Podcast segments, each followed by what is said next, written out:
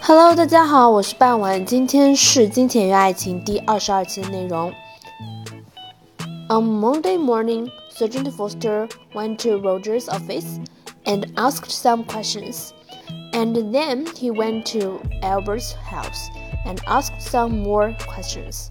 Inspector Walsh sat in his office and telephoned. He made phone calls about Peter Hobbs and he made phone course about Tom Briggs, and then he had some coffee and sandwiches. At three o'clock, the two detectives drove to the Clarkson's house. I would like to see everyone, he told Roger. Everyone came into the sitting room and sat down. Inspector Walsh stood in front of the windows and looked at them, one by one. I want to talk to you. Someone killed Molly Clarkson.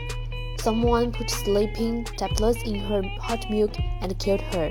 Nobody wanted to tell me the true story, but now I know the true story and I'm going to tell you. The two dogs came slowly into the room and sat down at Diana's feet. It was very quiet in the room. The inspector looked at Albert. Miss King, your wife is very ill and needs a nurse. You told me this. You did not tell me about your house. You are selling your house next month because you need the money. Albert was angry. Last year, I asked Molly's husband for some money, and he said yes.